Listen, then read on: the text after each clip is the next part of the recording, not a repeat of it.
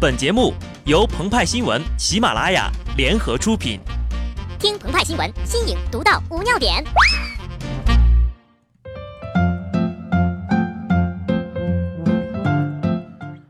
本文章转自澎湃新闻、澎湃联播，听众朋友们，大家好，我是机智的小布。终于迎来了猴年的最后一个工作周了。然而，大多数人此时此刻的心情呀。并不像过去的五十一个工作周那样如上坟般沉重，因为新年的钟声即将在本周敲响。鹏鹏和派派还有小布提前祝贺各位朋友鸡年大吉，我就不说吧。对于上班族而言呢，每到年底，年终奖是个不得不关注的话题。有人年终奖发了十五个馒头，这叫蒸蒸日上。有人呢发了两块钱的彩票，这叫好运连连，但也有公司给员工每个人发了两盒安全套，还是超薄的，这是几个意思呀？鹏鹏他还比较单纯，只是猜测了一下，不一定对哈。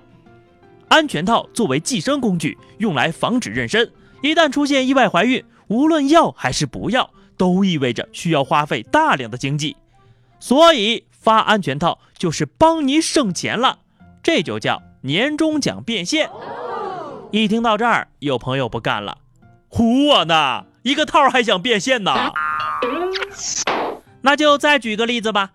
早在一月十号，格力集团的董明珠表示，年底我们发奖金啊，平均每个人一万块，还送给他们每人一部格力手机。就这样。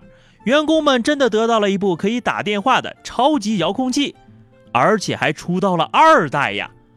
美中不足的是，这遥控器呀需要续费才能用。至于开机动画必须是董明珠这个卖点，往好处想想，至少它防盗呀，所以也不算缺点吧。现在高潮来了，在董大妈发放手机的短短几天之后。国内二手电商平台出现了大量未拆封的原装格力二手机，而它的出售价格比官网便宜了一半呀！这个就是年终奖变现。但不管人家怎么造作，至少员工福利是发放到位了。有的手机至少还能变现，而有的手机只能变炸弹。一月二十三号上午，三星正式对外宣布 Note 七手机爆炸原因。从结论上看，三星 Note 七燃锁的原因在于电池。这不，过年的烟花爆竹有了。烟花虽然有了，但陪你看烟花的人有了吗？现在还不抓紧机会去相亲？可别光顾着跟熊孩子们抢着放炮了。但有朋友向我们反映了，一旦不满意相亲对象，又不好意思拒绝的时候。那场面一度十分尴尬呀！这不，韩寒最近出了两首歌，可以完美的解决这个问题了。一首是叫《男子汉宣言》，描述了一个巨婴对婚姻的痴心妄想；一首是叫《男子汉誓言》，表达了完全相反的内容。这两首歌分别改编自佐田雅治的《关白宣言》和《关白失脚》，一首呢是结婚前夕唱的。新郎借着酒劲吹牛，婚后不会变成妻管严。另一首呢是婚后唱的，表达了自己对妻子的誓言。那么发出来后有什么反响呢？我们说呀，周立波好不容易让全中国人取得了共识，一起来骂他。结果韩寒放出第一首歌之后，大家伙又吵成了一片，全网上下展开了一次对什么矮什么表的大讨论。一前一后放出两首价值观截然不同的歌，网友们对这种钓鱼营销式的宣传手段并不买账。让人恶心的是啊，玩弄这样一种不合时宜的价值观，用它来挑动人们的神经，达到宣传炒作的效果。尽管如此，还是有利好的。过年期间啊，在相亲的时候，如果你对对方不满意，那你就可以跟对方说：“哎。”你看韩寒的那啥了吗？我特别喜欢那首《男子汉宣言》，然后你就会得到对方一个白眼。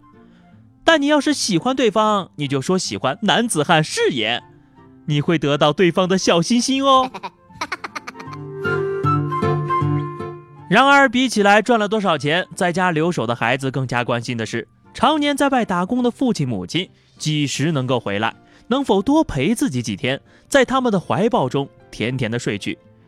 比起有没有带对象回来，在家等候的父母更在意的是，离家闯荡的孩子是否身体健康，吃的好不好，穿的暖不暖，回家给自己讲讲外面的世界。澎湃新闻回家二零一七春运直播周已于一月二十二号正式启动，全程直播十个家庭通过摩托车、高铁、大巴等方式返乡之路。回家之路千里难阻，风里雨里我们同行。最后，衷心的祝福每一位即将踏上归途、已经在路上和不能回家的人，新春快乐。下那一层一层的幸福，吹开心中的。